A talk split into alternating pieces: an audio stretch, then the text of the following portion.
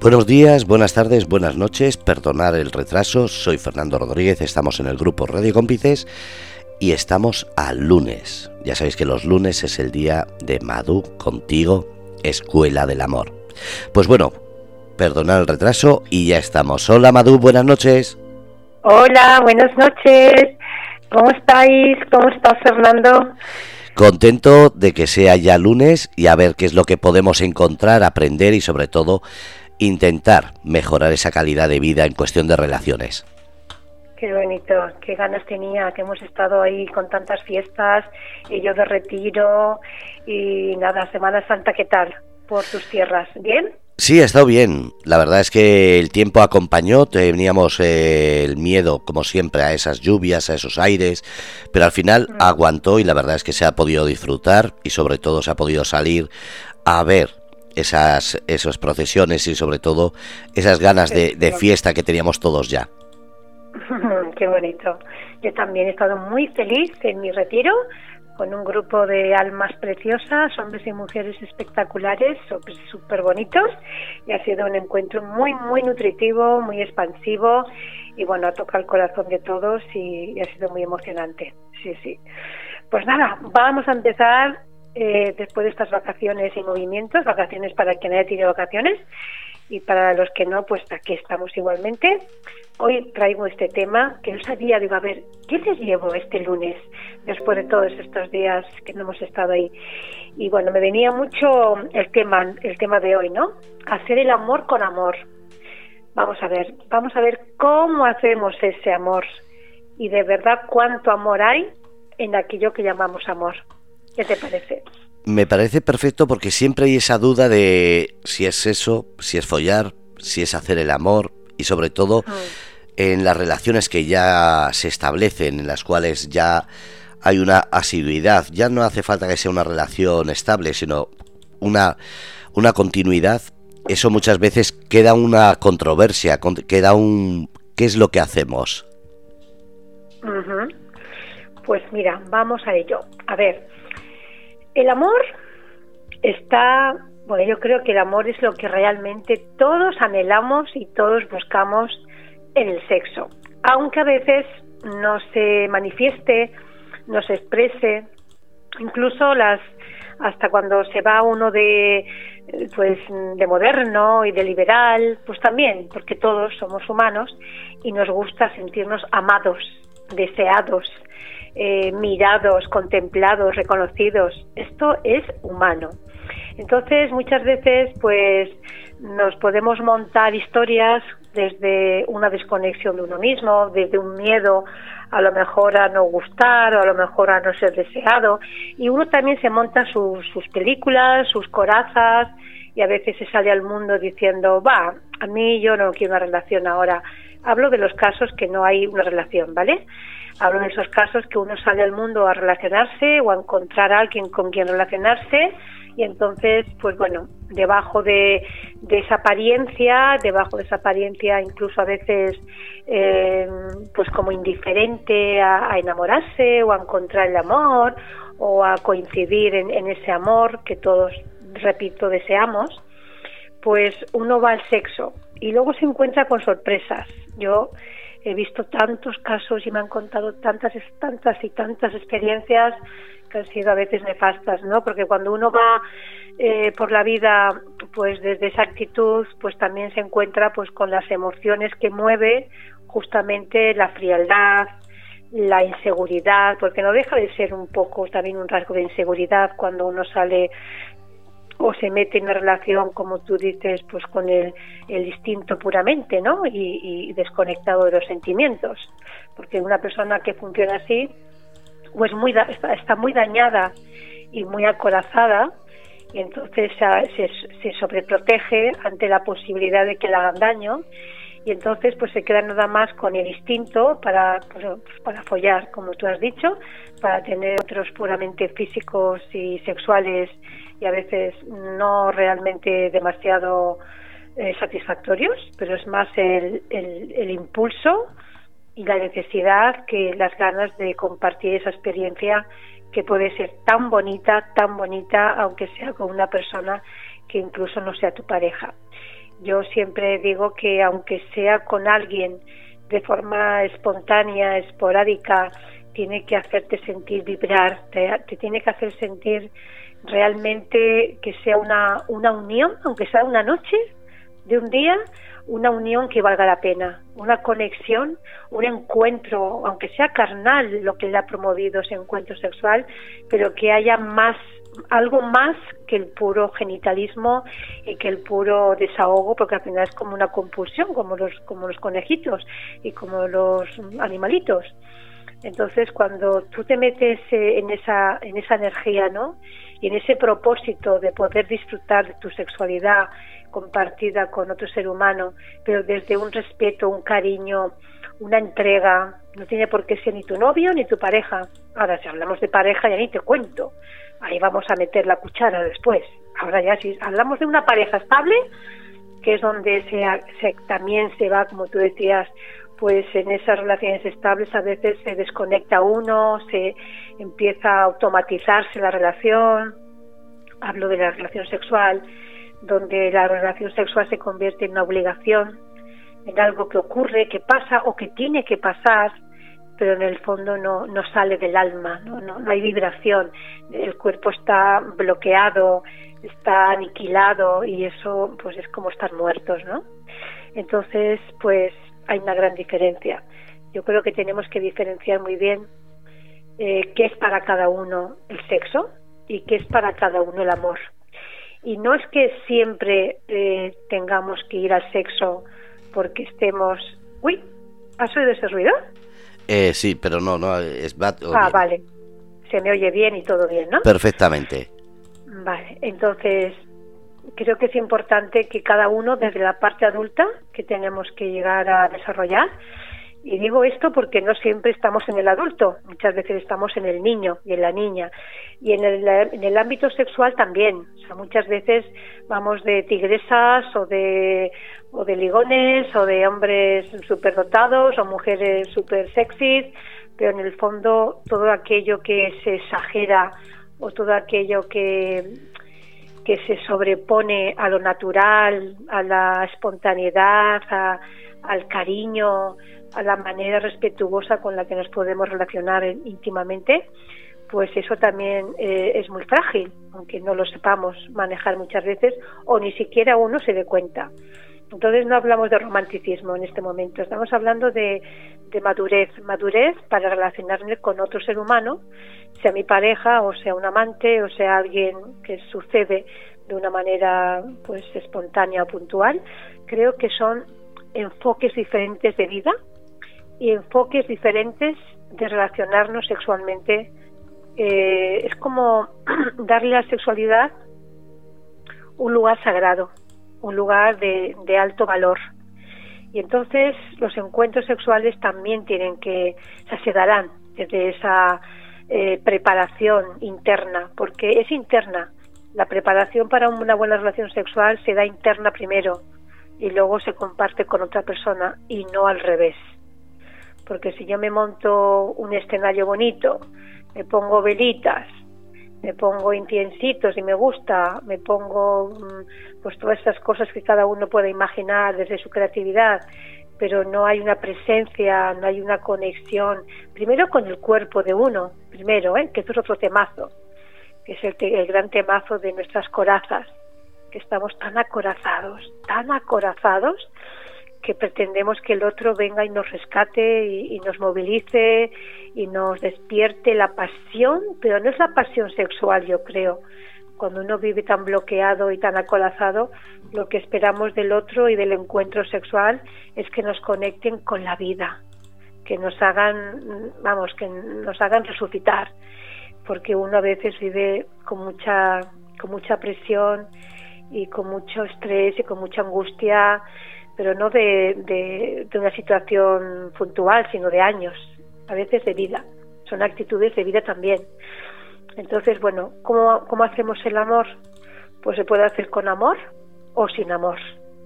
Y también quería empezar el programa pues un poquito con esto que estoy nombrando y también dando ese espacio que los oyentes nos, nos, que nos escuchan pues que se hagan esta pregunta. ¿Hago el amor o hago el sexo? ¿O busco el amor a través del sexo? ¿O busco el sexo a través del amor?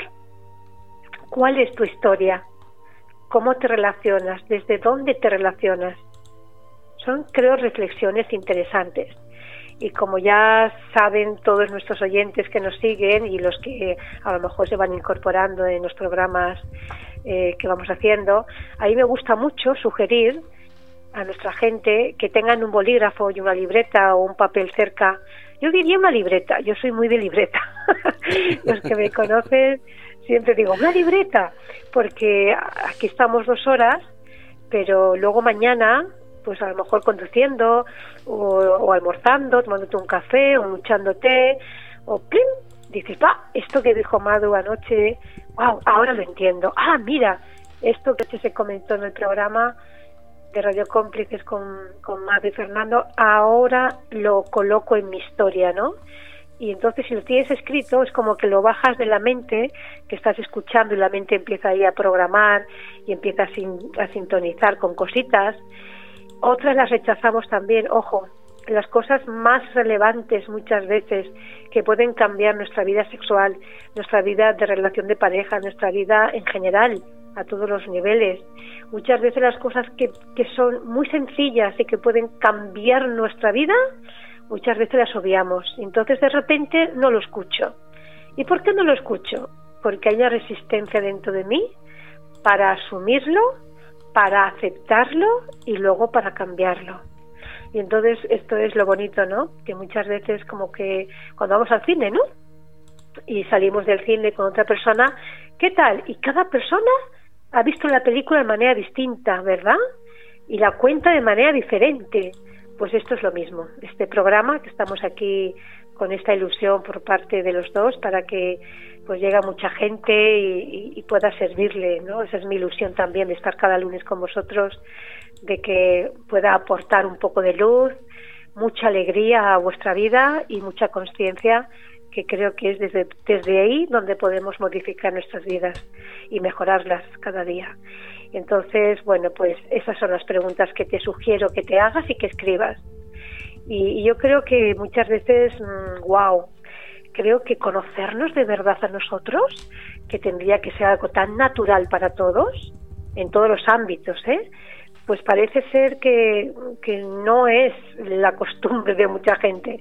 A veces nos asomamos pues por curiosidad, porque hay algo que nos invita, pero lo otro es pues las ganas, ¿no? Con la que mucha gente me dice, ay, este lunes, ay, ya me voy corriendo, que, que, que voy, o estoy en la carretera, o llegaré un poco más tarde, qué ganas tengo.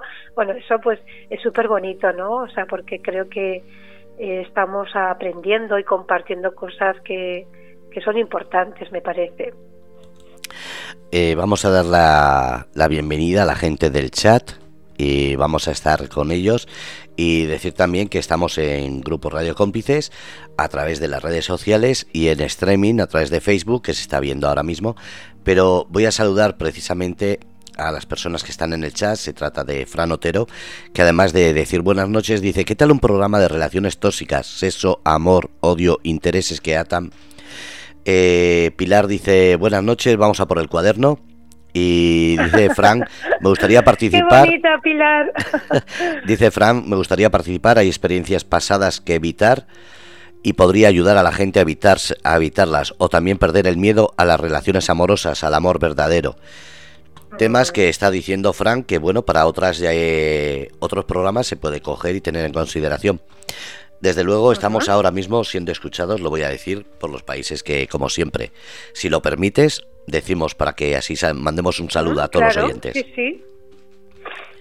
Bueno, pues en este momento empezamos como siempre por la parte izquierda del mapa mundi.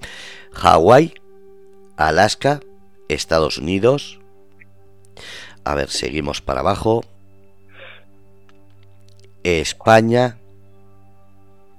A ver. Ah, México se me había pasado, perdón. un saludo a México y a Canadá que está ahí. México y Canadá. España, Francia, Irlanda, Alemania, Polonia, Rumanía, Suecia, Rusia, Arabia Saudí, la India, y Sudáfrica. Son los países que en este momento están... Eh, estoy mirando porque siempre se me escapa alguno pequeñito y después me riñen. Así que... Qué bonito. Pues mira, me has hecho, mientras ibas diciendo los países, me has trasladado y hecho un viaje contigo en el recuerdo de muchos alumnos y pacientes que tengo de algunos países, que tengo de bastantes países que has nombrado y me siento muy, muy, muy feliz, muy honrada, pero también muy contenta de recordar momentos y experiencias muy bonitas que he vivido con muchos de ellos y que algunos siguen en la escuela conmigo, siguen en terapia y siguen en mis cursos y me ha, hecho muy feliz porque son gente tan tan tan bonita y, tan tan íntegra y tan especiales que les aquí un saludo a todos los que me seguís y también a los que os incorporáis poquito a poco, porque esto es como todo, ¿no? Vamos expandiendo como una gran onda expansiva, pues yo quiero imaginar que es una onda de amor. Y contestando al oyente, que no, no sé si sabes el nombre, Fran. Que, ¿Fran, has dicho? Sí, Francisco. Ah, Francisco. Pues Francisco, te contesto. Claro que sí. Me gusta mucho que, que podáis también pedir, oye Madu, a ver si puedes hablar sobre este tema y yo lo considero y lo y los ponemos al programa siguiente o, en cuanto lo antes podamos. O sea que tomo nota y, y, vamos a prontito a hablar de todo esto porque todo esto que tú has mencionado es muy importante. Es muy importante porque son relaciones humanas porque las relaciones mm, pues hay, hay de todo. Hay amor, hay desamor, hay traiciones, hay engaños, hay alegría, hay sufrimiento y como aquí estamos para, primero para poder eh, aprender a escucharnos a nosotros mismos, esa es mi idea, porque no he conocido otro camino que me ayude a evolucionar y a sanar mis heridas sin antes pasar por, mi autoindagación para conocer mejor a Madu. Yo hace unos años, hace, bueno, muchos años, pero yo no, como muchos de vosotros, que seguramente os resonará lo que estoy diciendo hoy y muchos programas, yo, vamos, nunca hubiera imaginado que mi vida, eh, mi vida iba a ir encaminada a ayudar a personas con problemas sexuales, con problemas de pareja, con problemas de relaciones. O sea, mm, me ha encantado siempre, yo siempre he querido ser misionera. Yo, mi intención era irme a las misiones desde muy jovencita. Y luego con los años entendí que mi misión era esta, ¿no? Esta es mi misión, ayudar a la gente de distintas maneras, tanto a nivel personal como a nivel eh, de grupos, como a nivel de terapia, pero yo nunca a nivel de conferencias, de programas de radio, televisión, de mis libros, pues yo nunca hubiera imagen, o sea, yo nunca se me pasó por la cabeza este formato. Lo que tenía muy claro era ayudar a la gente, pero ayudar a la gente desde mis ganas de ayudar, pero nunca imaginé en el campo que iba a desenvolver mi misión. Y este, este tema lo digo porque mm, yo tuve que sanar muchas cosas en mi vida sexual tuve que sanar muchas cosas con mis relaciones íntimas, porque estaba, entre otras muchas historias personales, pues la más grande era la desconexión de mi cuerpo. Y para poder amar y gozar del sexo o la sexualidad, que es algo sagrado y algo hermosísimo, tenemos que sanar primero el concepto, luego las improntas que se han quedado grabadas en nuestro inconsciente respecto a lo que es, representa el sexo en nuestra sociedad, Luego lo que representa pues una mujer, ahora cada vez menos, pero todavía, ¿eh? Todavía hay mucha represión, aunque nos creamos lo contrario, en nombre de mujeres, ¿eh? Ese es mi, mi trabajo diario, mi acompañamiento diario a muchas personas y el tema, yo después de 34 años que me dedico como terapeuta a apoyar y acompañar a las personas, os, os aseguro que no han cambiado mucho, mucho, mucho los problemas. Siguen siendo los mismos problemas con distintas personas en distintas edades en distintas etapas de sus vidas. Entonces esto dice algo, da un dato importante, una información importante. Y para mí una de ellas, una de las informaciones que nos da este dato, es que somos víctimas de víctimas, que somos una cadena de seres humanos que hemos sido fieles y seguimos siendo fieles a unas creencias, a una educación, y hablando del sexo, una educación castrante, una educación culpabilizadora, una educación represora. Y eso deja huella en muchas generaciones. Entonces, el poder estar aquí en un programa como el nuestro, eh, hablando con esta naturalidad con la que yo intento expresaros y os invito a que también lo hagáis vosotros, no es fácil. No es fácil. Para mucha gente el tema sexual le provoca curiosidad o morbosidad, pero hablando de unas relaciones sanas unas conversaciones sanas, hay cosas que todavía no se hablan ni en la pareja. O sea, hay cosas respecto al sexo que no se hablan en la pareja. Imaginad, o sea, con el que tengo relaciones sexuales ni me conoce. Y hay veces que ni le conozco. Esto es muchas veces, pero más las que os podíais imaginar. es un... bueno, yo Dime, dime, Fernando. Es un tema que muchas veces se deja de soslayo, es decir, la necesidad sexual de cada uno es como que al tener una relación estable parece que ya no se habla. Y lo digo no solamente por mi experiencia, sino por gente que ha venido aquí a hablar. Parece como que mientras somos amigos, una relación esporádica o como queréis decirlo, parece como que se puede hablar todo. Me gusta esto, me gusta lo otro, pero cuando es una relación estable ya de tiempo, parece como que da miedo, parece como que hay un tabú que si lo hablas parece como que se va a perder un encanto, cuando yo creo que es al revés, pero tú eres la experta. ¿Es bueno hablar o es mejor callar esas fantasías y ese deseo y esas necesidades sexuales? Yo creo que en las relaciones eh, ya formadas y estables eh, no se habla por cansancio, por aburrimiento, por desconocimiento, por no darle a la sexualidad un lugar sagrado, un lugar importante. Y cuando digo importante no me refiero a que se practique más o menos, no hablo de la cantidad, no hablo de la cantidad para nada, hablo de la calidad, de la calidad con la que uno se relaciona en la intimidad con su pareja, determina muchísimo las historias que tenemos cada uno por resolver. Entonces, cuando eh, tú mencionabas esto, ¿no? Cuando una relación empieza o se están conociendo, tampoco siempre se habla desde el corazón, se habla desde la, desde la autenticidad. Muchas veces es una postura, muchas veces es una forma de seducir, de hablar un poco de nosotros para, para ser deseados, conquistar al otro. Muchas veces hay cosas que hasta las podemos inventar porque estamos fantaseando. Pero cuando toca realmente entregarse, que esto es una historia muy bonita para mí. Digo historia porque es la historia de la humanidad, la historia del ser humano, hombres y mujeres. Cuando toca entregarnos, que es algo muy curioso y que encuentro en muchísimos grupos, como el de Semana Santa, como el de agosto, como el de diciembre, como todos los que hago, porque me encuentro, ¿no? cara a cara de, de mucha gente y bueno, pues en la consulta diariamente son temas que, que se exponen y que expongo, ¿no? Y lo conozco muy bien. Entonces muchas veces mmm, cuando se trata de entrega en las relaciones eh, estables que hablamos, relaciones ya configuradas y creadas y consolidadas, no hay entrega, no siempre hay entrega. A veces sí, pero no siempre. Primero habría que saber qué es para uno la entrega. Ojo, Aquí siempre intento hablar en un, en un término genérico, desde mi experiencia profesional y también personal muchas veces, pero también me gusta mucho brindar a que el oyente se haga estas preguntas, que indague, que, que, estas, estas, estas propuestas que os invito a que toméis, que, que las llevéis al interior, a, a, ver cómo resuena, porque cada persona es un mundo, cada persona necesita cosas diferentes.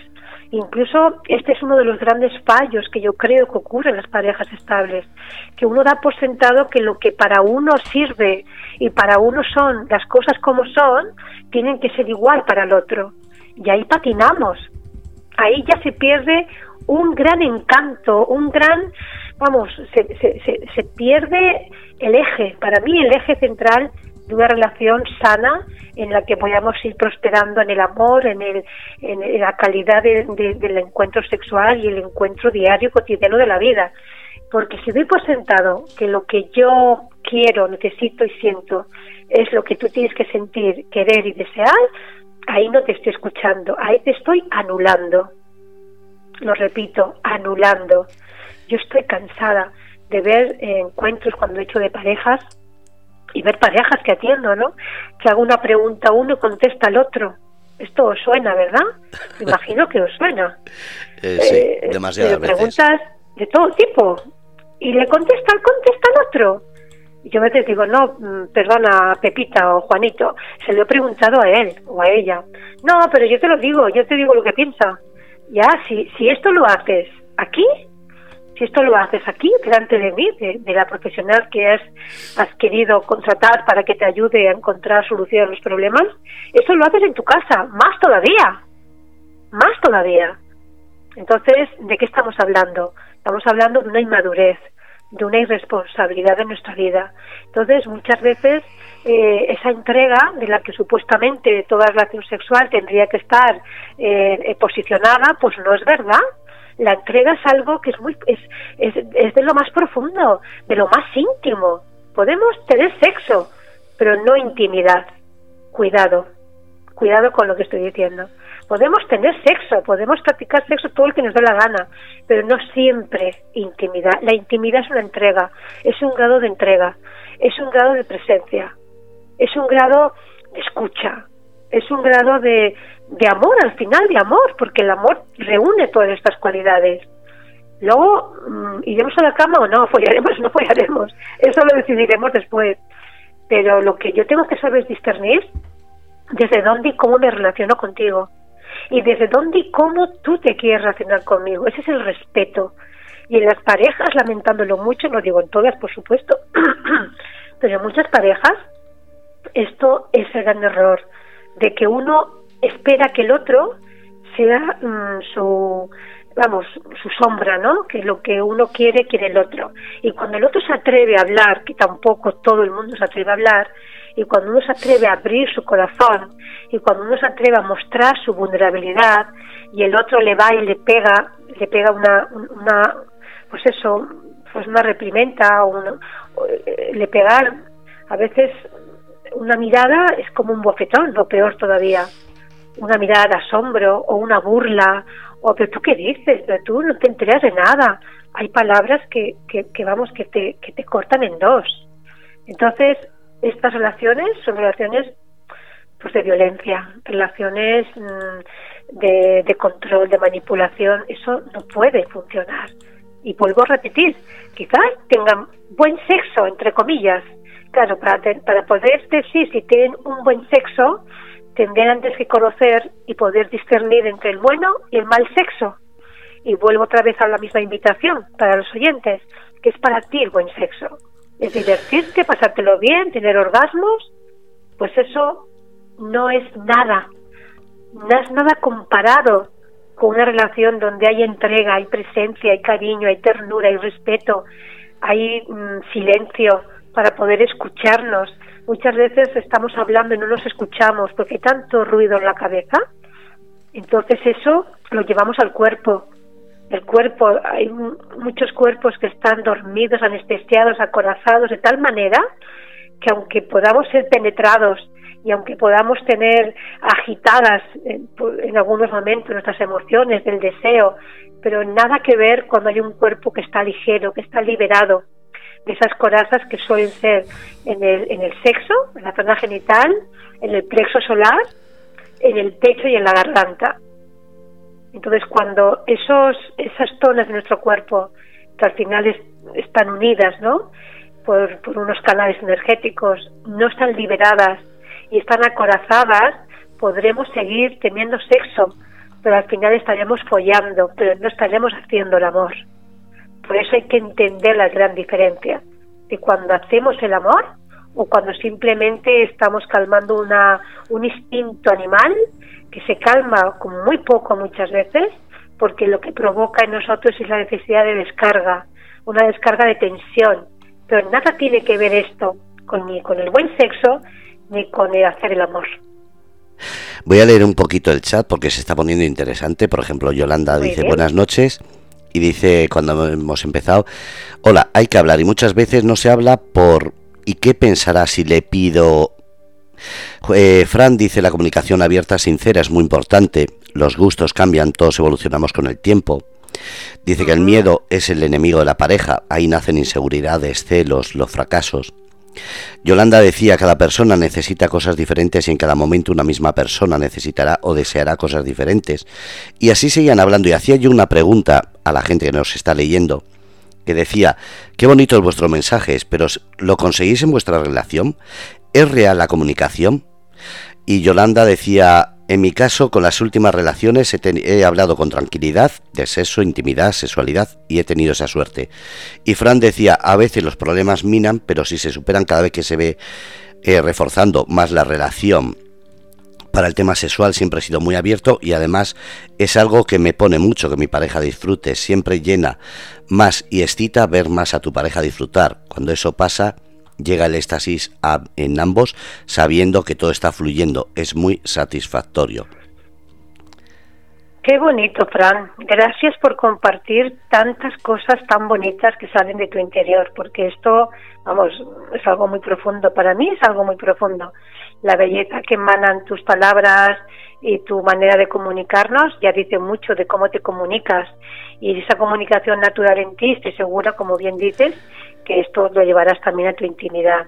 Qué suerte, Yolanda, ¿no? Que hayas tenido varias parejas y que hayan sido buenos confidentes y que te hayan podido escuchar igual que escuchar tú. Y es cierto, las personas, eh, bueno, las personas que nos dejamos eh, sorprender por la vida cada día y por nuestras facultades en, en una fase de desarrollo constante y evolutivo, pues claro que sí, eso es otro error otro gran error que nos acoraza el cuerpo y el alma. Cuando uno piensa que esto tiene que ser siempre igual, para siempre, porque si no, como decía Fran, eh, genera, creo que ha sido Fran, genera inseguridad. Cuando tú dices, mira, yo muchas veces en consulta he tenido, sobre todo más mujeres que hombres, en este caso que voy a mencionar ahora, pero sí que me han dicho muchas veces, es que mi pareja ya no es como antes. Y yo decía, pero como antes, ¿cómo? pues como antes, como cuando nos conocimos. ¿Cuánto tiempo hace de eso? Pues hace 10 años, 15 años. Y yo le sonrío con mucho amor y mucho respeto, por supuestísimo siempre, pero siempre me gusta poner un punto de humor. Y le digo, menos mal, menos mal que no es el mismo, porque estarías viviendo con un muerto. O sea, menos mal. Lo que pasa es que, claro, cuando uno evoluciona y no controla en esa evolución al otro, es cuando uno empieza a tener sus miedos, empieza a tener sus sensaciones de, de fuera de control y entonces, ¿qué va a pasar si, si mi pareja no es el mismo? Entonces, retomando las palabras de Yolanda, no es que no sea el mismo, es que tendríamos que alegrarnos de que seamos diferentes, que vayamos cambiando con el progreso de nuestra propia vida. Pero para eso, como decía antes, vuelvo a rescatar la definición de presencia. Y la presencia es estar aquí y ahora, estar aquí y ahora.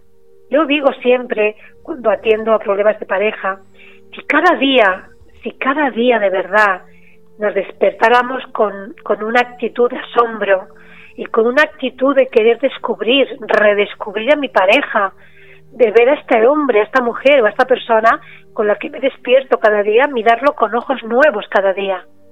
Entonces, yo creo, estoy segura que podríamos asombrarnos tanto, eh, pero esto no sucede normalmente y es una pena porque uno se despierta con su mente en automático creyendo que es la misma persona con la que se acostó, con la misma persona que vive ya hace cinco años o diez o los que sean, y ahí se va muriendo el amor, porque el amor es vibración, el amor es una vibración, una, una, es un palpitar, es una vibración que te lleva a, a, expandir tu cuerpo, a expandir tu corazón y a expandir tus sentimientos. Y eso solamente lo podemos vivir en el presente. Por eso vamos muriendo internamente poco a poco, porque la mente nos atrapa. Esa es la gran prisión que muchos hemos vivido y vivimos muchas veces. La mente nos atrapa cuando nos lleva al pasado, o nos lleva al futuro, al pasado, porque quiero que volvamos a hacerlo como lo hacíamos antes. Me quiero reír como me reía antes. Quiero que me veas como me veías antes. Pues no. A lo mejor he cambiado mi manera de sentir, mi manera de vibrar, mis necesidades han cambiado. Y como decía Fran, si hay una buena comunicación, podemos aprender tanto uno del otro. Y ahí en ese aprender que es mirar al otro con ojos nuevos y una mirada limpia de este presente, es donde la pareja va evolucionando de forma conjunta y va creciendo y va reconquistándose mutuamente. Pero cuando vivo en el pasado con la idea de que tenemos que volver a revivir lo que vivimos, aunque hubiera sido muy chulo y muy placentero, eso ya no está en el presente. Descubre hoy un presente distinto. O cuando nos vamos al, al futuro, tan grave es el pasado como el futuro. Quiero que en un futuro seamos así. Quiero que esto se mantenga eternamente. La fantasía del eterno. El eterno no existe. Existe un, un hoy. Y cuando no estamos en el hoy, y eso lo llevamos al sexo, no me estoy alejando del tema que hoy nos ocupa, no, hablo de la sexualidad, hablo de la intimidad, hablo de la cotidianidad, hablo de las relaciones. Las relaciones tendríamos que celebrar cada día que nuestra pareja sea distinta y desde ahí poder crecer juntos. Y si hay algo que no conviene o no nos gusta, poderlo expresar con respeto, con cariño. Pero eso no es así. La gran mayoría de veces nos, nos descuadra, no nos gusta, eh, parece que ya me está desencantando. No, a veces hay cambios que no favorecen ni a uno mismo, pero no tiene por qué gustar al otro, mucho menos. Y eso para eso está la comunicación. Y hablando de comunicación, en el acto del amor que estamos hoy tocando, hacer el amor con amor, tiene mucho que ver esa comunicación, que no siempre son con palabras. A veces eh, hablar demasiado también rompe la magia. Y no digo que no haya que hablarlo, pero hablar hasta cierto punto. Encuentro también a veces personas que me dicen, no, no lo decimos todo, nos lo contamos todo. Pues ahí, lamentándolo mucho, hay cosas que creo, como me preguntabas antes, Fernando, creo que hay cosas que si no suman, no hay que contarlas. Porque lo que no suma, ¿para qué hay que contarlo? Y también, bajo mi punto de vista, esto es muy personal, creo que tenemos también que, desde la parte adulta nuestra, eh, mm, cuidar mucho nuestra parte mm, personal. No tengo por qué eh, tener que contar todo lo que siento, lo que pienso, lo que imagino, ni a mi pareja, ni a nadie que yo no lo desee. Y también aquí tocamos con una con una piedra en el zapato, un pedazo de piedra grande, ¿no?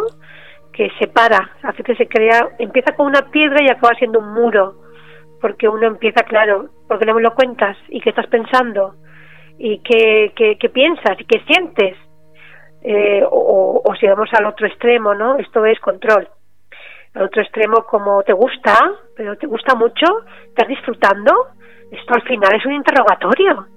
Cuando hay una cuando hay presencia, hay una escucha en el silencio, porque ahí puedes contemplar la mirada de tu pareja, el susurrar, su forma de respirar, su movimiento, un movimiento que a veces es muy sutil, porque sientes la vibración de ese cuerpo, de ese corazón que palpita junto a ti.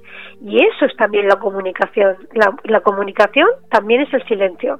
Pero claro, en el silencio, ese silencio que permite contemplar al otro, tienes que tener un silencio interno, un silencio de nuestra cabeza, de acallar nuestros pensamientos, porque la cabeza a veces está muy loquita y muy inquieta y muy ansiosa, porque va de un lado para el otro, del pasado al futuro, pero pierde el presente. Entonces, ¿qué tenemos que empezar? ¿Por dónde tenemos que empezar? Pues empezar a conocernos a nosotros mismos, a domar nuestros instintos, a domarlos, he dicho, a domar nuestra mente, para que no nos vuelvan locas ni locos y a entregarnos desde la naturalidad a lo que es parte de la vida, que es la sexualidad, desde una actitud de belleza, desde una actitud de complicidad, desde una actitud de alegría. Yo traigo aquí un montón de preguntas para los oyentes, para, para invitarles a que los piensen, ¿no? Porque digo, madre mía, si tomáramos cada día algunas reflexiones, creo que podemos cambiar tantas cosas. ¿Qué te parece, Fernando? Me parece, voy a leer primero a Yolanda, que dice totalmente de acuerdo con Madu, no todo hay que contarlo. Fran decía, ahí está, llevar siempre clara una salud mental lo más lo máximo posible limpia pensamientos y no hacerse películas que no son la realidad y dice creo que no he sabido transmitir mi curiosidad eh, yo estaba pensando estás hablando de eso que se suele decir si hay que tener total sinceridad con la pareja o callarse. Y ahí es una lucha entre si callas creas una duda razonable de pensar, bueno, si yo callo, también ella calla y al final estamos callando los dos cosas que pueden perjudicar a la pareja, pero a la vez estás diciendo, el callar también puede aportar a la pareja una estabilidad mayor, porque tampoco hay cosas que se deben hablar por miedo a crear inseguridades, dudas, celos, y hablo de, de, lo típico. Eh, hablamos de sinceridad y siempre preguntamos si, si esta relación nos llena o nos ha llenado otra relación más que esta. Sexualmente tenemos dudas de si somos eh, lo que más llena en esa relación o ha habido otras personas que le han llenado más. Entonces, si hay que ser muy sincero, ¿hasta qué punto hay que serlo? Esa es la pregunta que me viene a la cabeza, porque claro, no le puedes decir a tu pareja, mm, no, sí, lo haces muy bien, pero es que tenía una, dos o tres relaciones que ha sido la hostia. Eh, porque seas tú o sea ella, eh, el caso es que puede hacer mucho daño. Entonces no sabes hasta qué punto esa sinceridad es mm. coherente y lo otro es el silencio que a veces es más coherente. Es como la fantasía, es queda muy bonito fantasear, después la realidad suele ser muy, muy diferente y decepcionante. Entonces creo que la sinceridad en este momento, creo que ahí está la lucha, pero yo creo que es bueno el tener secretos. Hay, hay cosas, yo o sea, lo, lo dividiría en distintas partes, este, esta propuesta o esta pregunta, ¿no? Que creo que es muy enriquecedora. Y también de paso voy a aclarar mis, mis palabras porque no sé si he mandado bien el mensaje o he creado confusión. Yo creo que para tener una buena comunicación tenemos que tener una absoluta confianza una confianza de que el otro me podrá entender o no entender, me podrá eh, estar de acuerdo o no estar de acuerdo, pero siempre habrá respeto. Si hay respeto a mi forma de pensar, a mi forma mm, de expresar, a mi forma de sentir, y, y lo mismo en la otra dirección, creo que es de las cosas más hermosas que podemos conquistar en la relación de pareja, ¿vale? Porque hay libertad para expresar, teniendo la certeza de que somos del mismo equipo, es una expresión que uso en, mi libro del viaje, la pareja un viaje mágico, cuando hablo de las distintas etapas, relaciones tóxicas, relaciones sanas, yo creo que es un componente fundamental, pero donde hago mucho hincapié es en que nos podamos parar a analizarnos a nosotros mismos para preguntarnos qué voy a decirle, para qué se lo voy a decir y qué quiero conseguir con ello. Porque muchas veces hay mm, cosas que se dicen, y más hablando del tema que nos está ocupando, que es la sexualidad, que muchas veces no sabemos expresar de la manera más apropiada y pueden generar muchos conflictos posteriores a muy corto plazo, ¿vale? Eh, muchas veces mm, creo que contamos cosas desde la necesidad de ser escuchados, de la necesidad de sentirme en ese momento que tengo un cómplice, que tengo un amigo en mi cama, que tengo un amigo en mi vida, que es mi pareja, y al cual le puedo contar lo que sea.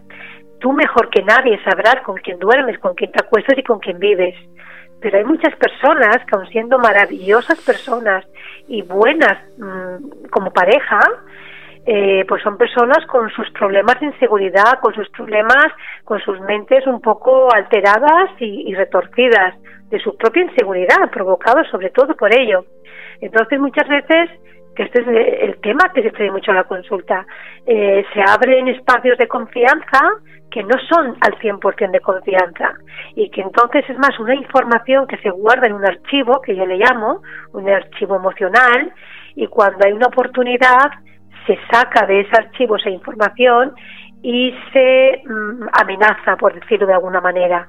Entonces, mm, se hiere, se hiere la falta de, de, respeto a lo que yo te conté ayer, aunque seas mi pareja. Yo creo que es que hay varios conceptos que, que sigo repitiendo que veo constantemente como cosas a mejorar y evolucionar en las relaciones de pareja.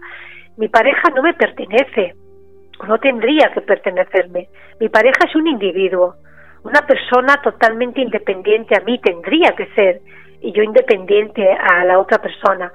Y juntos hemos deseado, y así lo hemos creado, una relación de dos, pero de dos donde la base fundamental es el respeto a su propia vida.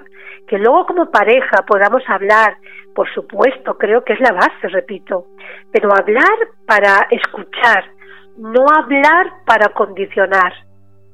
¿Se entiende? Creo que es algo muy diferente. Entonces, esto por un lado. Creo que sin comunicación no hay pareja ni relación. Y luego, por otro lado, como tú también has mencionado, uno a veces entre las sábanas, entre ese momento relajado de complicidad y gusto que se provoca a través de los sentidos y de muchas sensaciones, pues uno tiene ganas y a veces se ilusiona y se cree que está hablando con una amiga o un amigo y le cuenta sus cosas, sus cosas de un pasado que se trae a un presente. Yo creo que no deberíamos nunca, creo, es mi recomendación, es mi aportación, hablar de otros y mucho menos en la cama, pero mucho menos para hablar de cómo fue y de lo maravilloso que fue, porque volvemos a repetir, primero que en una pareja creo que no tienen que entrar terceros, también por respeto a esas personas que ayer fueron tus parejas o tus amantes, creo que es el respeto aplicándolo a todas las relaciones de nuestra vida, pasadas, presentes y futuras. Entonces, desde ahí creamos un, clima de, pues de, confianza, de respeto, porque sé que si no lo haces conmigo, tampoco lo que hagas conmigo lo contarás a nadie. Y eso genera como una complicidad y, una confianza muy, muy, muy bonita y muy, muy profunda. Y luego está, eh, a ver, ¿para qué sirve que yo hable a mi pareja de lo bien que me lo pasaba con, con un novio que tuve? O lo bien que me tocaba los pechos y cosa que tú a veces aprendes cariño porque aún después de dos años aún no sabes cómo me gusta que me los toques. Esto se hace. Esto que parece que acabo de decir así por decir algo, esto sucede. Esto es lo que escucho muchísimas veces. Es que mi pareja es un patoso.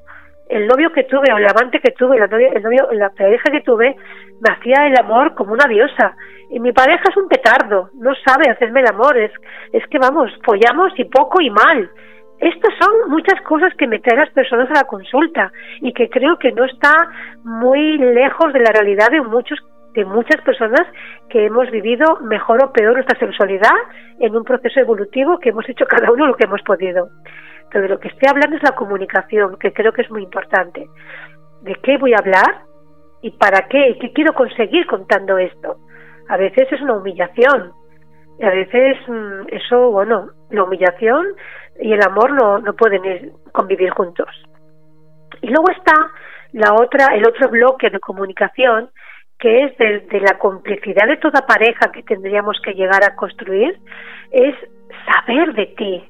Pero saber de ti, como se ha mencionado ya, que lo que ha sido Yolanda, eh, saber de ti hoy, mi amor, cuéntame, ¿qué te gustaría? Que hiciéramos juntos? ¿Qué te gustaría? ¿Cómo te gusta que te, que te acaricie? Hay muchos ejercicios que yo propongo y que puedo proponer, encantada, algunos están en mis libros y otros puedo incluso proponer en, en los programas que vamos a hacer, eh, porque a veces falta creatividad, a veces hay desconexión también de, de la creatividad, hay gente que no somos creativos, no es mi caso particular y no porque sea sexóloga, sino porque ha sido desde que era, vamos, muy jovencita me era natural crear, pero yo creo que es que la, creatividad también es un don, un don divino que le llamo yo. Entonces, si no está, es porque está anestesiada, no porque no lo tengas. ¿Vale? Entonces podemos aprender a ser creativos. Yo hago muchos talleres de creatividad sexual, enseño a las parejas en mis consultas a, a darse masajes, a hacerse el amor. Sí, porque esto no venimos con esa lección aprendida. Yo, vamos, me parece de personas muy maduras y muy evolucionadas cuando uno dice, mira, yo quiero mejorar mi relación contigo y, y, no somos los mejores amantes, pero somos las mejores parejas uno para el otro, pues buscar un profesional, una persona de tu confianza, con experiencia creativa y, bueno, que, que vibre contigo, yo creo que eso es de mucha madurez. Todo el mundo no está capacitado para hacer eso. Entonces la comunicación también, claro que sí, de hablar de mis gustos, de hablar de mis necesidades, de hablar de lo que siento. Hay gente mm, que habla poco y lo poco que habla es para cagarla, ¿no? Como decía hace poco un paciente, es que lo que habla es para cagarla, Madu, porque se me quitan las ganas. Pues vamos a ver, vamos a hablar, vamos a comunicar o vamos a soltar un discurso. Entonces, claro que sí, pero cuando yo decía el silencio, también os quiero ofrecer de que no todo el mundo le es fácil comunicarse. Yo he tenido relaciones con grandes comunicadores, hombres maravillosos, que me han, como decía Fran, me han erotizado las conversaciones con ellos. Pero he tenido parejas, maravillosas parejas, que no he tenido esa complicidad ni, ni esa ni esa comunicación pero bueno hay otras cosas que, que hemos podido eh, considerar valiosas en cada momento o sea quiero decir que hay personas que son mejor oyentes que, que conversadores pero que sí que toman nota ¿eh? hay personas que toman nota de todo lo que tú le dices pero no que se lo dices para que lo haga o no lo haga, sino que toman nota porque están en mucha presencia y toman nota porque le interesa lo que tú quieres, le interesa hacerte feliz, le interesa eh, hacerte sentirte plena o pleno. Imaginar qué nivel de comunicación. Ahí no hay una comunicación como tal de mira cariño quiero que esto, no, el otro va observando. La persona que observa creo que y luego lo pone en práctica creo que, que es una maravilla y muchas veces nos podemos pasar horas y horas hablando y no llegar a ningún sitio, porque no hay una comprensión y no hay un deseo de comprender, que esa es la tristeza más grande que uno se puede encontrar con una pareja. Pero hay personas que no les son fáciles las palabras y también los que sí que somos más comunicadores, también tenemos que aprender a cómo se expresa el otro, que a lo mejor se expresa como nosotros, pero nos dicen tantas cosas con sus ejemplos, con sus actos, con sus miradas, con sus detalles. Eso también es una forma de comunicar. Hay una cuestión. está sirviendo un poco ese desglose que he hecho de la comunicación. Hay una cuestión que estábamos hablando en el chat que Fran estaba diciendo tomarse tiempo, disfrutar de la pareja, hacerle sentir más placer a ella y decía que le daba envidia a esa mujer multiorgásmica que puede realizar eh, distintas eh, relaciones en una sola noche o en un solo día o un fin de semana, mientras que el hombre siempre tiene ese tema refractario, ese tema de, eh, de límites. Y yo decía, qué bonito queda cuando la realidad suele ser otra. La realidad suele ser que llegamos cansados mental, física, mental o físicamente, que llegamos con las prisas o esa dejadez de cuánto tiempo llevo sin hacerlo, bueno, hay que hacerlo aunque sea hoy para que no parezca. Eso es la realidad. Entonces, por mucha comunicación que haya, sigo pensando que todas las relaciones tienen un tiempo determinado de ese, ese vacío emocional en el cual se fantasea con recordar a otras personas, sea un mes, sea una película, sea lo que sea. Y ahí es donde lo que dices, y creo que en ese sentido tendrías que aclararlo, cómo hacer para revivir sin tener que buscar un amante, sea hombre o mujer, porque creo que ahí es el fallo de mucha gente que se deja llevar por esa fantasía de las películas, de las imaginaciones, cuando la realidad es que lo que tienes en casa igual es mejor, pero no sabes valorarlo. Esa fantasía eh, sigue alimentando una parte nuestra que, que no ha crecido a veces lo suficiente para dialogar, ahora rescatamos la palabra otra vez, el concepto de comunicación, para comunicar a la pareja las necesidades que pudiera tener una persona y que no están satisfechas y poder explorar y poder mm, estar eh, pues, en esa disponibilidad por parte de los dos. Y entonces, pues cuando no hay esa madurez eh, para abordar eso, porque a veces no es fácil, no, no es fácil, no es fácil, ¿vale? Yo siempre quiero dar un mensaje de, de, compasión, un mensaje de, compasión en el sentido de comprensión, de comprensión elevada para mí es compasión, compasión porque miramos al otro desde el corazón y comprensión porque mi mente no quiere juzgar, ni quiere condenar lo que el otro me dice, simplemente quiero abrir mi mente para poderle entender. Pero si solamente le entiendo y no abro mi corazón para aceptarlo de buen grado, pues entonces esa comprensión a veces no se puede sostener. Por eso para mí la comprensión y la compasión van juntos. Entonces muchas veces desde esa necesidad, carencia, ganas de explorar o porque uno está cansado, está harto, su vida es muy rutinaria, problemas en casa, problemas de pareja, de familia, de hijos, de trabajo, de pues uno necesita respirar, necesita sentirse vivo. Y el sexo es una de las fuentes que nos da mayor vitalidad. Pero imaginar mm, nos da vitalidad también desde depende desde dónde hagamos el sexo. A veces el sexo como tal tampoco nos da mucha vitalidad, a veces nos la quita y nos la quita sobre todo principalmente al hombre con sus eyaculaciones y con sus mm, eh, tensiones a la hora de, de, pues de ese deseo compulsivo pues de eyacular que eso es como la para también para muchas mujeres que piensan que si el hombre no tiene esa acción eyaculatoria pues que han perdido algo que no les gusta. O sea, es que tenemos tanto que aprender y tanto que explorar en el ámbito sexual, pero esa fantasía, pues a veces se viva o no se viva, porque a veces no se llega a materializar, pero eso a veces pues provoca también cierta ansiedad porque no se está presente con la pareja. Si mi mente está en, otra, en otro lugar, pues con la pareja mucha gente dice, no, a mí eso me estimula. Yo pensar en otra persona me estimula. Bueno, te estimulas a cierto punto. Te puede estimular pensar en otra persona o en esa fantasía o ese deseo que te gustaría atreverte. Pero entonces en ese momento te has ido, te has ido de tu cama, te has ido de tu pareja. Son dos cuerpos. Yo digo dos cuerpos sin alma, porque tu mente está en otro sitio y entonces tu energía se va donde va tu mente. Entonces has abandonado en ese momento a la persona con la que estás teniendo esa relación sexual.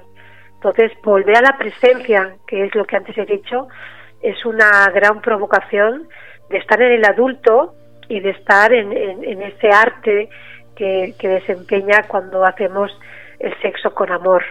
Por eso aquí vuelvo a retomar las palabras del principio del programa. Eh, hacer el amor no es igual que hacer el sexo y hacer el sexo no es igual que hacer el amor, pero hacer el amor con amor nos puede llevar a un buen sexo de muchísima eh, bueno de muchísimas recompensas gratificantes y maravillosas y una de ellas como ha mencionado Fran pues es el éxtasis que no es ni siquiera el placer genital para nada.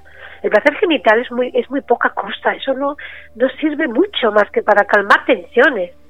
A lo que tenemos que aspirar es a orgasmos del corazón orgasmos desde los pies hasta la cabeza. Ese gran orgasmo que solo se puede dar cuando hay dos uniones que se convierten en una sola, que es la conexión del alma con el alma del otro. Entonces esto es una gran aventura, un, gran, un gran viaje que empieza con uno mismo, como he dicho en otros programas, pero lo diré muchas veces.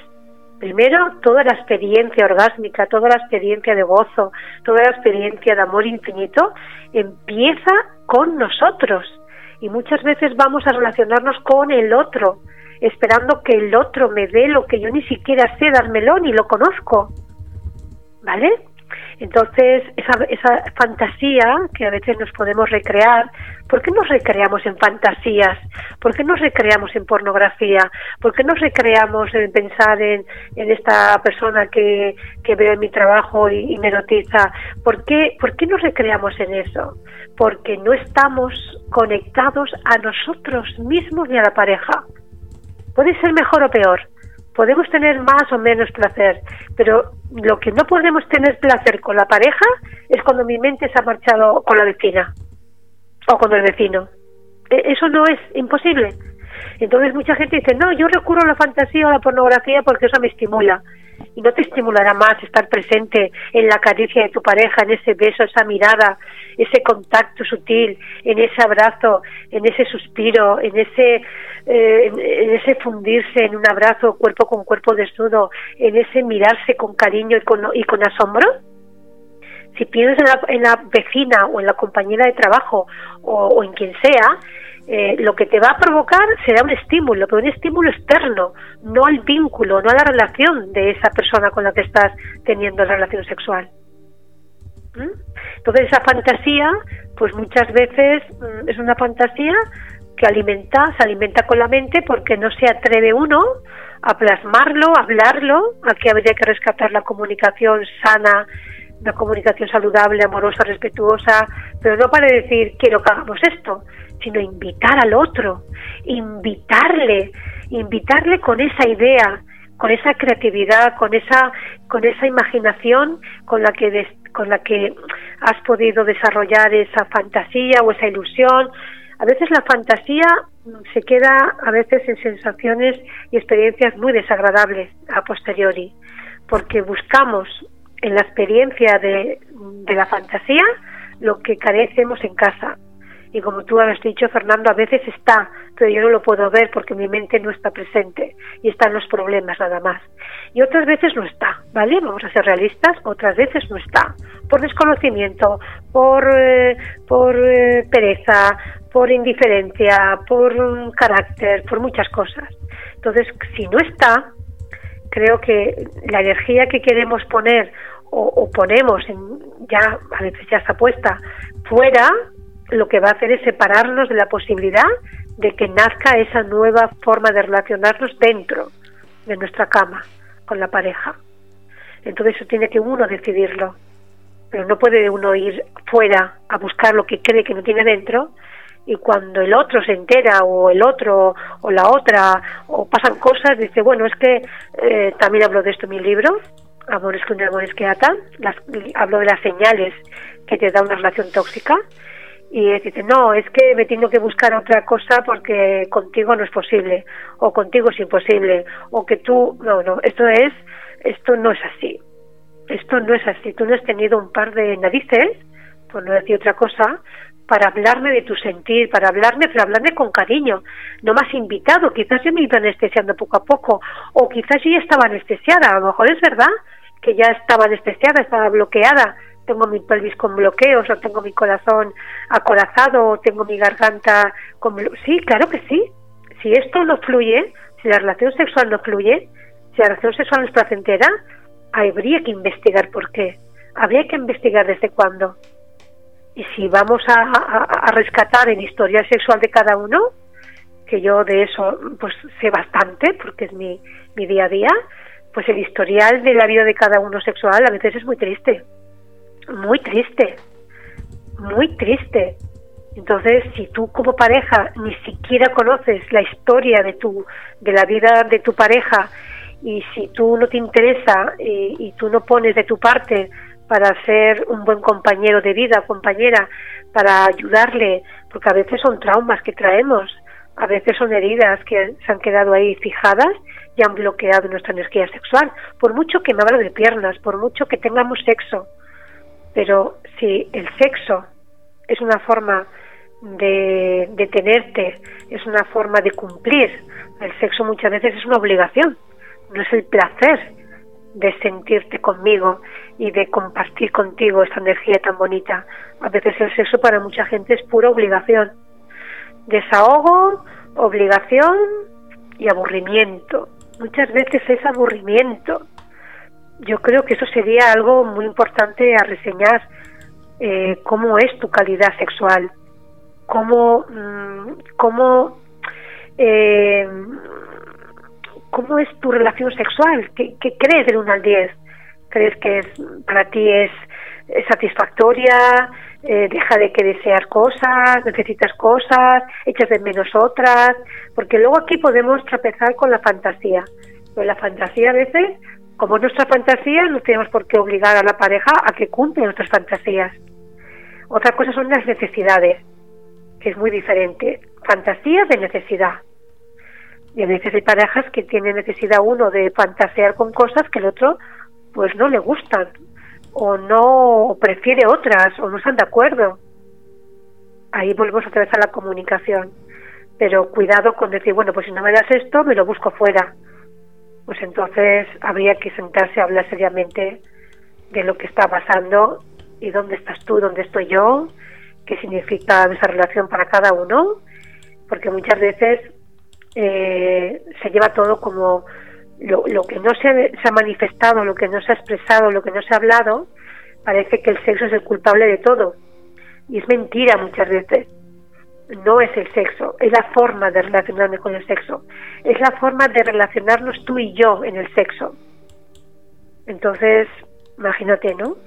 Yo la pregunta que os hago a todos los oyentes es, eh, ¿cómo crees que es para ti tus relaciones sexuales? ¿Cómo, cómo crees que están?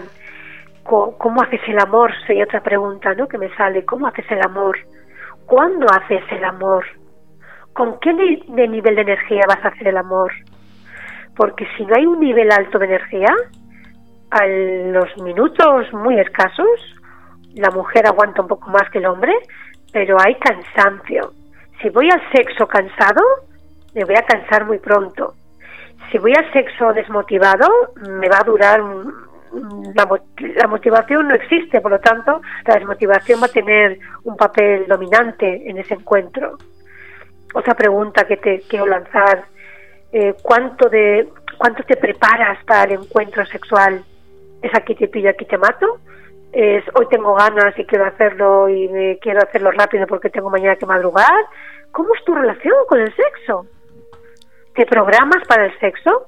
Muchas veces mm, me dicen, es que a mí no me gusta programar el sexo, Madu. Bueno, está muy bien los encuentros espontáneos. Si son correspondidos, más todavía, ¿no?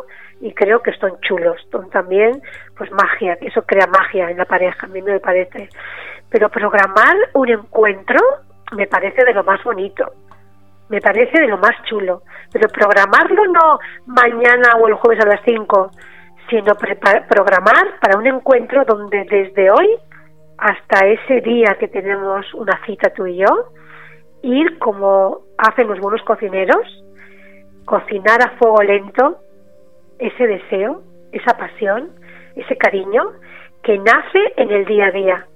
No pretendamos irnos con las prisas a la cama y tener una, eh, una relación de éxtasis y maravillosa porque no ha habido tiempo. El hombre eh, necesita menos tiempo que la mujer, eso también es cierto, pero da igual, podemos tener momentos apasionados hasta, vamos, en la puerta, en la cocina y, si me pones, me apuras mucho, hasta en el ascensor. Vamos a ser juguetones, vamos a ser atrevidos, pero hablamos de tener una cita sexual con nuestra pareja un encuentro sexual. Y ese encuentro sexual no es el jueves que no tenemos los niños, nos quedamos un rato y, hacemos el sexo, hace días que no tenemos sexo. Esto es, vamos, horrible. Esto mata, mata todo el deseo, mata toda la creatividad, mata todo. Sino que hemos quedado para el jueves, pero cada día, hasta el jueves, vas haciendo que tu deseo, que tu cariño, que vaya creciendo, esas ganas del encuentro, qué ilusión, esos besos robados, esos besos con chocolate, ese de repente desnudarte en la cama y abrazar a tu pareja desnudo cuando no es habitual, ese decir, cariño, quítame el pijama que tengo calor, esa chispa, ese juego. Si eso no está, el jueves da igual que no tengamos los niños, da igual que venga el jueves, porque seguramente hasta cuando, cuando llegue el miércoles ya no nos apetezca que llegue el jueves. No sé si me estoy explicando bien. Totalmente. También estaba pensando en las relaciones que has comentado.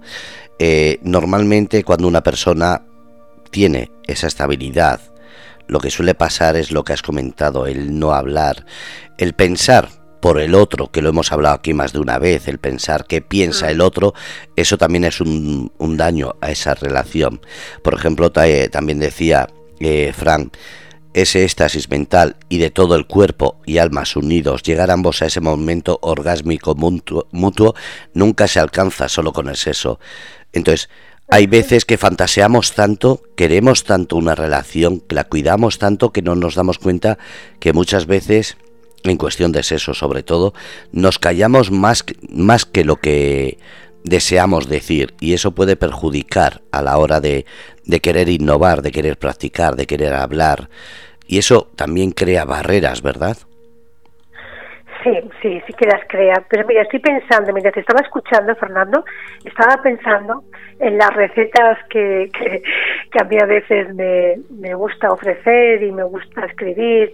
Yo creo que, que ya hemos mencionado el tema de la comunicación, pero yo ahora me gustaría un poquito llevar tu pregunta, ¿eh? que es una forma de responderte, a esa creatividad donde, claro, estoy imaginando a muchas eh, parejas que responderían de manera, vamos, como un gato cuando le metes en el agua, ¿no? Estufando.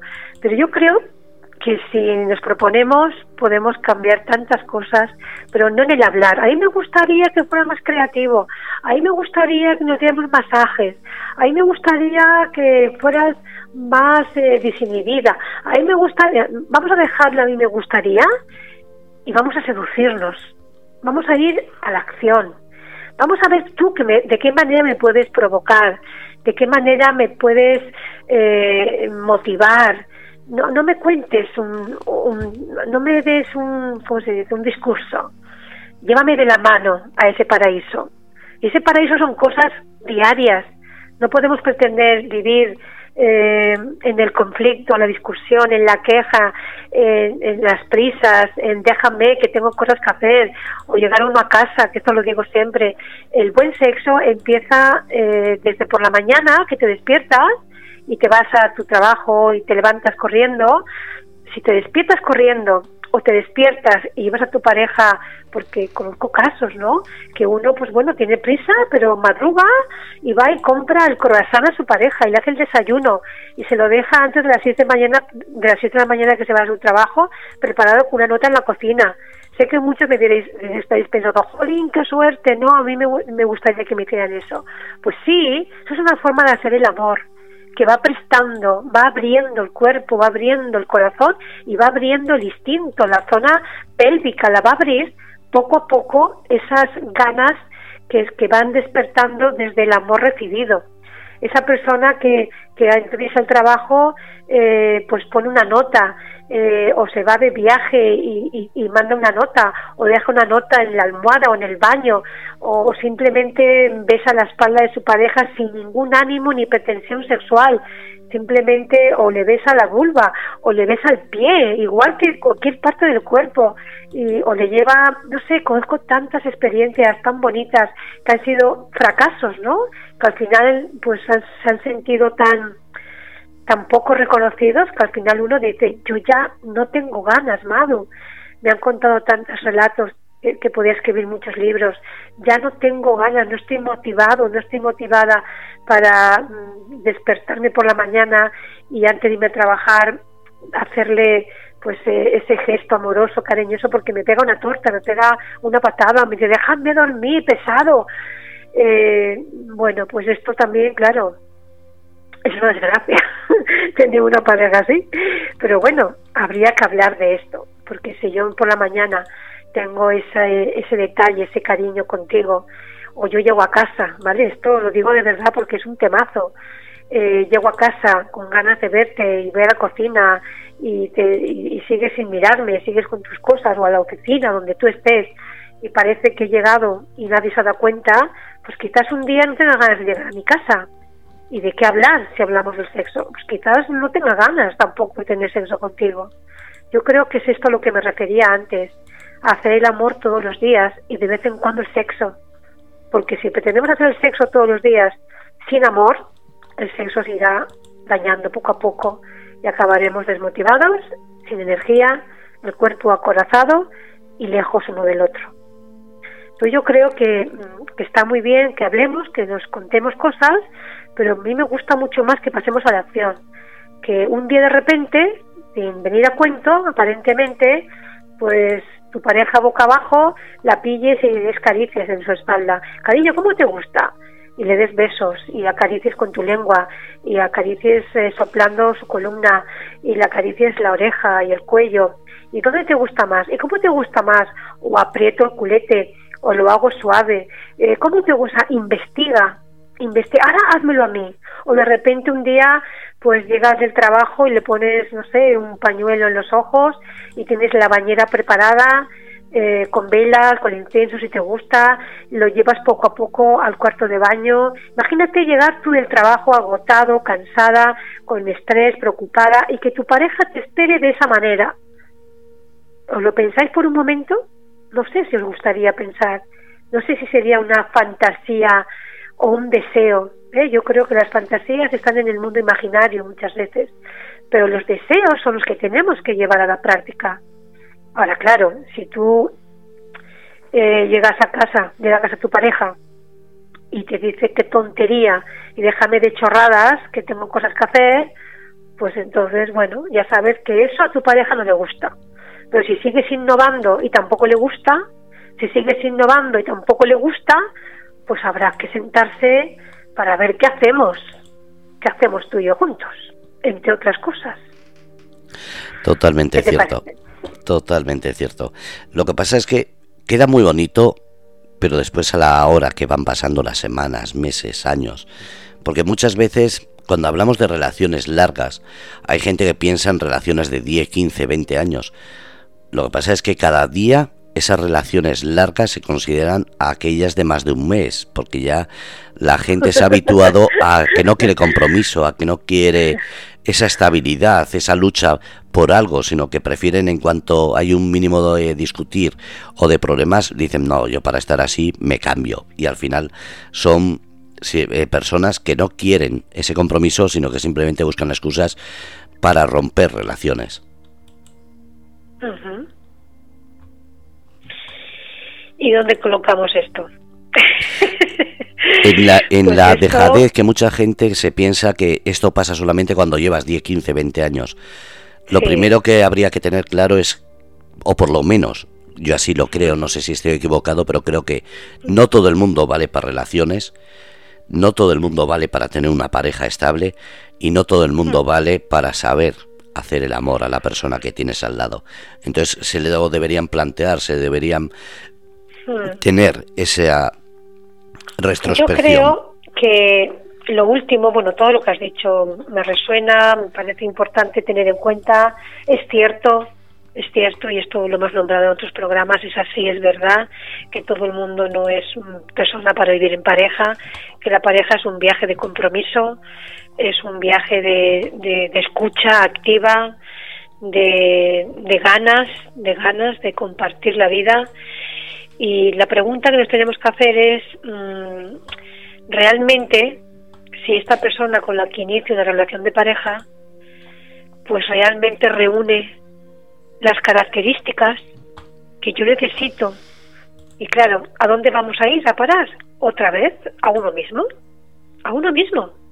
Yo me conozco, yo sé lo que quiero, yo sé lo que necesito, yo puedo explorar, yo puedo creer una cosa que quiero, pero cuando lo tengo darme cuenta que no es exactamente lo que quiero.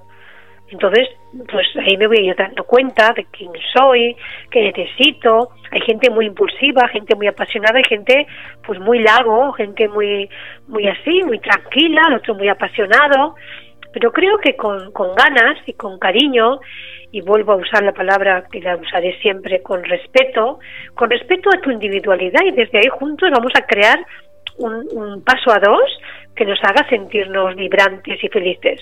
Pero a veces no es viable, a veces no es viable. Y entonces, eh, si tú te conoces y sabes lo que quieres, te puede asombrar luego el otro incluso, pero para mejor, pero también te puede asombrar para peor. Y hay momentos muy, muy claves en la vida donde uno pasa crisis, pasa momentos importantes, una enfermedad, de una pérdida de un familiar, de una pérdida de muchas cosas, ¿no? Que la vida a veces pues nos, nos, lo pone ahí, ¿no? Y vamos a ver si tengo un compañero de vida, tengo un buen amante en la cama o es una pareja. Yo siempre lo digo, una pareja son dos, ¿vale? Una pareja son dos. Pero una pareja no significa un buen compañero de vida. Y un buen compañero de vida tiene que reunir ciertas actitudes, ciertos comportamientos y ciertas, eh, ciertos gustos también donde tengamos resonancia uno con el otro. Y a veces, yo oigo esto muchas veces en la consulta, no, en la cama vamos bien, pero cuando me levanto es un infierno. En el día a día es un infierno. Solo hacemos discutir. Vamos a ver. En la cama no puede ir bien, señores míos. y señoras mías, no puedes ir bien en la cama si te pasas la vida discutiendo. En la cama lo que hay es otra cosa. Es puro desahogo, es pura manipulación. Muchas veces el sexo también manipula.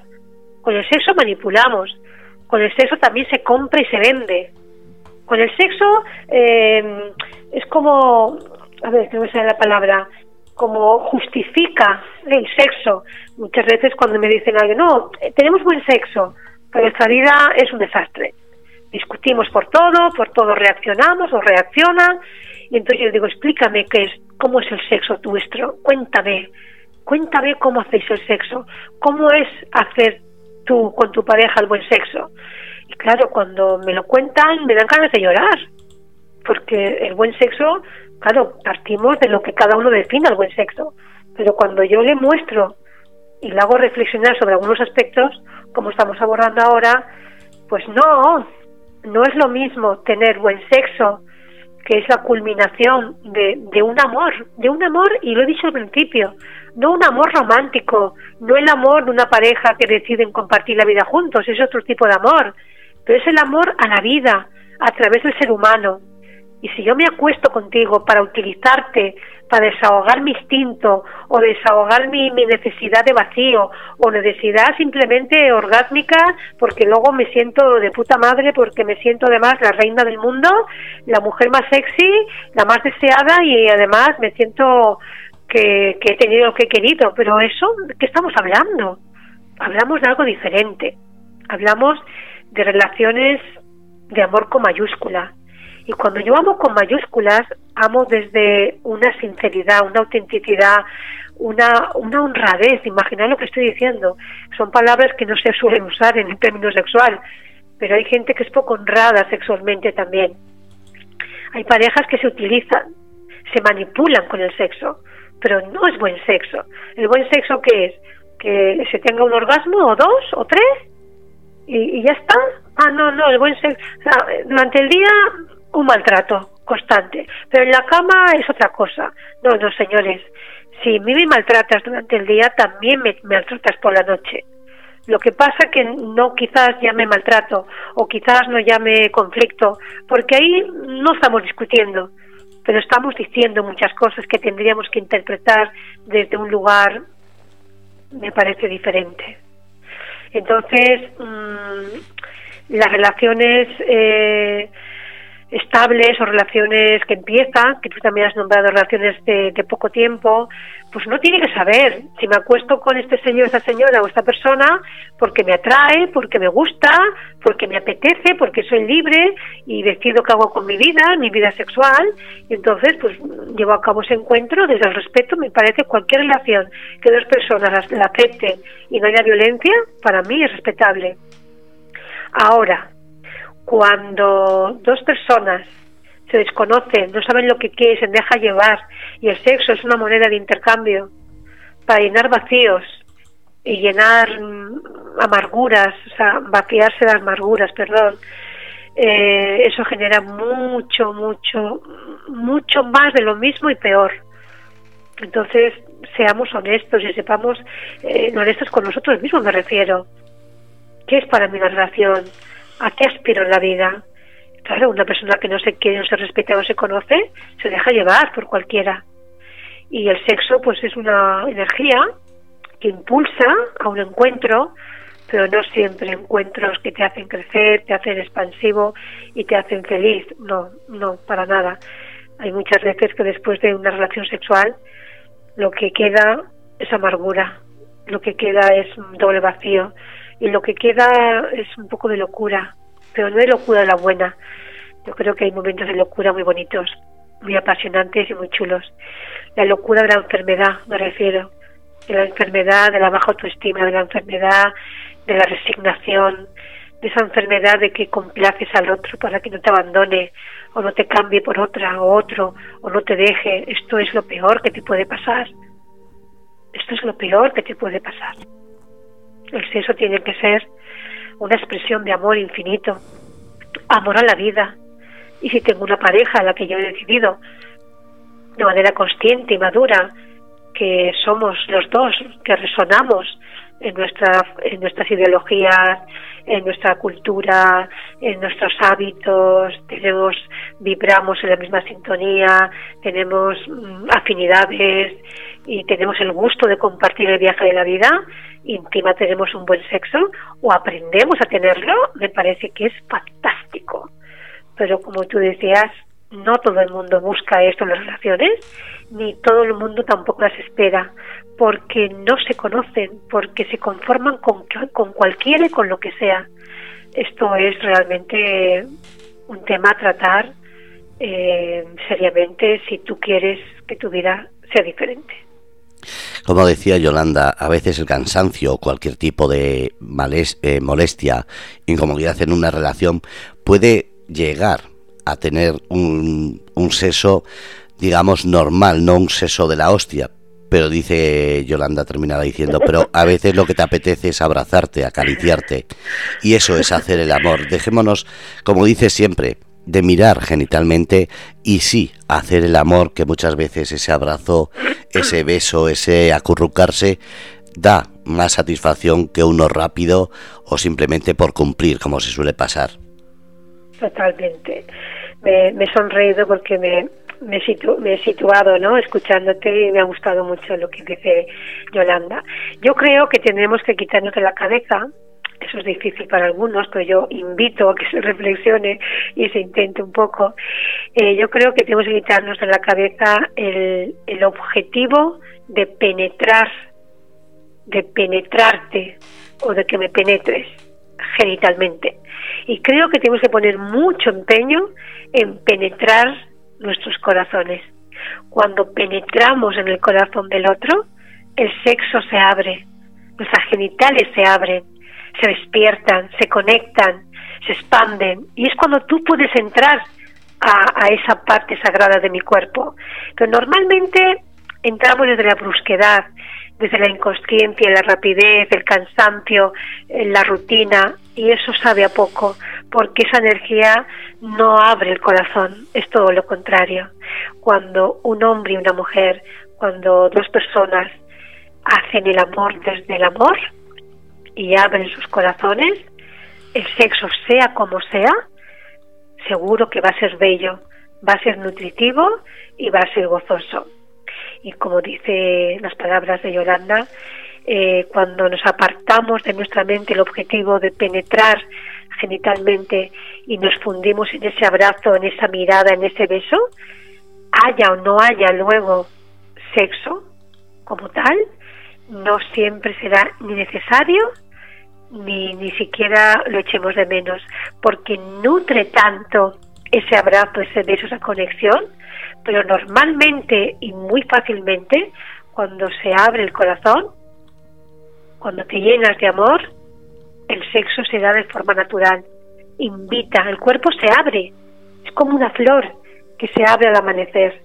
Entonces desde ahí podemos penetrarnos lentamente, con mucha presencia, vuelvo a nombrar la palabra presencia, con mucha presencia de, ese contacto, de, de ese beso, ese abrazo, pero no será el objetivo, porque el objetivo de la penetración como, como objetivo de, de, como dice Yolanda, de que si te penetro y, y, esta noche tenemos un sexo de la hostia, así seré feliz.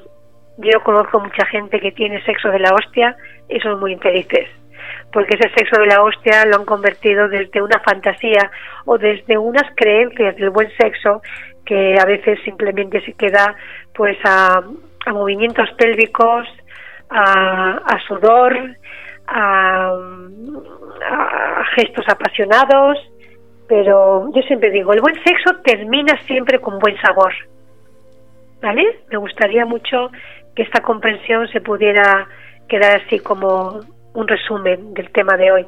El buen sexo termina siempre con buen sabor, termina siempre con unión, termina siempre con una sensación de unión, de fusión, con ese abrazo, esa sensación de, wow, qué rico estar aquí contigo, qué feliz me siento de que seas mi pareja. O a lo mejor no es tu pareja si es que no fuera pareja, pero qué bien me siento de este encuentro, qué afortunado me siento, qué bendecida me siento por haberte encontrado, por estar contigo o por ser pareja, claro. Si estás con una pareja, yo digo esto muchas veces, ya me habéis escuchado algunos que no seguís este programa. Eh, si yo me despierto cada día junto a alguien que no puedo celebrar la presencia de esa persona en mi vida, si me despierto con esa sensación de pesadez y te preguntas qué hago yo aquí, qué hago yo en esta cama, si me despierto junto a alguien que ni me mira ni se da cuenta que existo a su lado, yo creo que es el momento de, de levantarse y salir de esa cama y no volver. Pero bueno, sé que a veces pues uno está enganchado a tantas dependencias, a tantas eh, tantos miedos, que estas palabras que les digo muy convencida, pero es un proceso, el proceso que cada uno decida y yo siempre digo que el proceso de cada uno es de cada uno, pero las decisiones inteligentes se tienen que tomar hoy, no mañana. Y repito, tenemos que mm, meternos en la cama con alguien que me haga sentirme tranquila, más que apasionada, pero tranquila en el corazón, en confianza, sentir que puedo contar con esa persona, en lo bueno y en lo malo. Y hay muchas parejas que solo se puede contar para momentos de sexo, del buen sexo que algunas personas me cuentan, que luego son de pena, de una vida en la familia más o menos organizada, por decirlo de otra forma, pero un gran vacío y un gran desprecio pero eso sí, muy sutil. El desprecio sutil es el más jodido de todos, porque no lo ves. Es un desprecio que no lo ves, que lo justificas. Cuando justificas a alguien que no te trata bien, esto hay que tenerlo muy en cuenta. Cuando justificas a una pareja que no te tiene en cuenta, que no te cuida, vamos más allá de tener el buen sexo. El buen sexo, repito, no os quedéis con fuegos artificiales, y, orgasmos múltiples. Orgasmos múltiples tiene que salir del corazón y desde ahí expandirse en todo tu cuerpo, con ese abrazo, con ese, esa sensación de sentirte cada día orgulloso y afortunada de tener una pareja como esa persona en tu vida. Si eso no lo sientes, cuestionate, cuestionate tú a ti mismo, a ti misma. Y entonces aquí vuelvo a hacer hincapié haz el amor con amor. Si no puedes hacer el amor con amor, no lo hagas, porque estarás, mm, pues, cada uno le podemos poner un nombre, ¿no? Pero para mí sería, si existieran los pecados, sería un pecado. Sería un pecado hacer el amor sin amor. Decir hacer el amor sin amor, ¿qué es? Es nada el sexo es sagrado, es algo divino, pero no todo el mundo lo contempla desde ahí. Y, y yo te digo esto, ¿no? Pon el amor en tu vida como algo principal. Y habrá veces que habrá más sexo, otras veces habrá menos. Hay momentos, hay situaciones, hay muchas cosas que no nos, a veces no nos llevan a ese deseo físico del sexo. Pero si si hay un, no sé, un desaire, hay una falta de atención, hay una falta de cariño y luego pretendes que calme tus eh, necesidades físicas sexuales, vamos, habría que plantearse cuál es tu ganancia para permitir eso en tu vida. Y aceptar que, como tú decías, Fernando, que a veces con las personas que podamos crear pareja, no es con la mejor persona que se podría crear una pareja porque no todo el mundo ni sabe vivir en pareja ni sabe amar a la pareja. Pero tiene que ser una decisión propia. ¿Con quién me acuesto? ¿Con quién me levanto? ¿Y, y por qué sigo junto a alguien que no, no está alineado con mis valores, con mis deseos, con mis necesidades de crecer juntos y estar uno por el otro. Porque si no hablaremos de, pues eso, de sexo carnal, que no está mal, pero no te engañes. Si podemos decir y reconocer mi relación es puramente algo sexual, bueno, pues está bien. Y si encima lo disfrutas y te gusta, pues no está mal. Pero no nos engañemos, no, no, no disfracemos eh, nuestra vida más, no, no seamos injustos con la vida. La vida es sagrada y la vida empieza donde estás tú. Entonces, vayamos a hacer el amor con amor todos los días y el sexo también. ¿Qué os parece? Me parece perfecto, pero hay una pregunta en el chat que ha entrado Leire, dice buenas noches, dice, ¿qué diferencia hay entre pareja y compañero de vida? Qué bonita esa pregunta, me gusta mucho, me gusta mucho. Pues mira, pareja, como decía antes, hay muchas parejas. La pareja, para mí, mm, repito, antes lo he dicho, pues son dos personas, ¿vale? Hay buenas parejas y malas parejas. Hay parejas que se componen con eh, se componen de dos personas, pero cada una mira por sus intereses, cada una quiere ser complacida en sus necesidades, cada una tiene sus mm, pues sus requerimientos para vivir con el otro. Eh, hay muchos tipos de pareja otro día hablaré de los tipos distintos de pareja, ¿vale? Porque son muchos. Y ahora ya estamos a punto de terminar el programa. Pero las parejas mm, pueden ser dos, dos personas que conviven bajo el mismo techo, pero no tienen afinidades, no están comprometidos por el amor, ni hacerse el amor mutuamente cada día. Hablo del amor, ¿eh? antes lo he repetido y he explicado lo que es la diferencia de hacer sexo. Y eh, una eh, compañero de vida, compañero de, viaje de vida, son dos personas que se comprometen libremente, en esto en mi libro La pareja, un viaje mágico, bueno, en los dos hablo de esto, pero en la primera, sobre todo, la en el primer libro, La pareja, un viaje mágico, eh, se basa en todo esto, ¿no? Si lo queréis, pues llamáis a mi escuela y, y os lo mandamos. Entonces, los compañeros de viaje, los compañeros de vida, se autoconocen primero uno mismo. Eh, son compañeros porque se acompañan, no se necesitan. Las parejas muchas veces, la gran mayoría, eh, son, no digo todas, eh, no digo todas, pero las parejas que no que no son compañeros de vida, ahí está el gran matiz que estamos haciendo, pues son personas que que, se, que pueden vivir juntas, que pueden estar bien, pero nada que ver cuando son compañeros, porque la pareja llega un momento donde se siente uno con el derecho sobre el otro, eh, donde se apodera muchas veces de la vida del otro. Estos son los modelos que un día vamos a abordar porque es muy interesante. Eh, entonces, un compañero nunca te quiere poseer.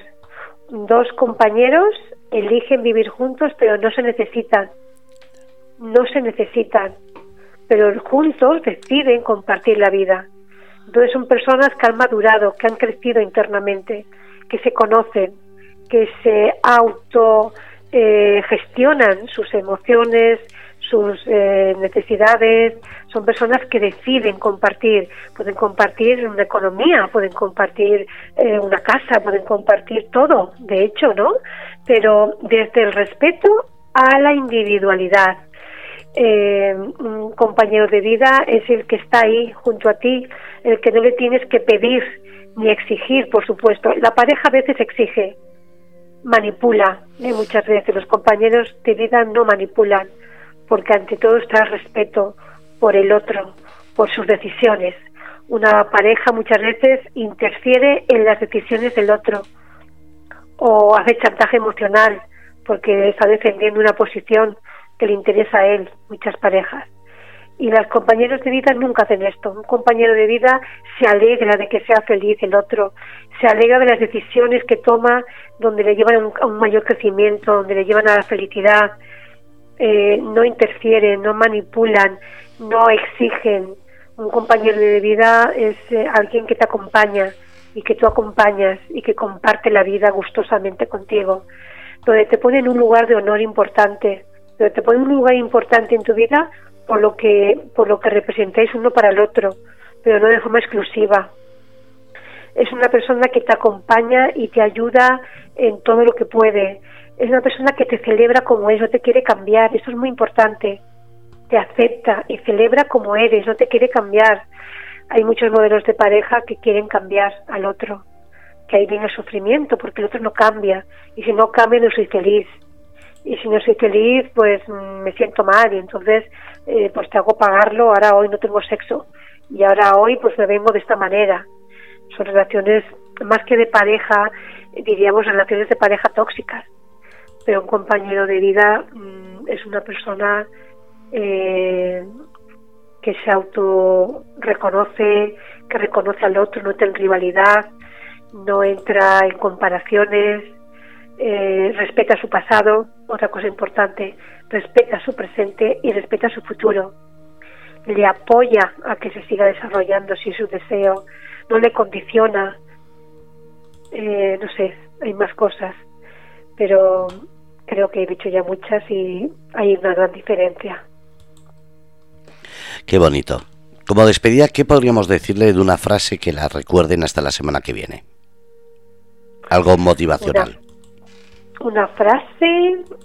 Un pensamiento, pues una frase, un hecho. Hay una frase que a mí me gusta mucho, que es, el amor es el mejor regalo que dos personas pueden darse. El amor es el mejor regalo que dos personas pueden darse.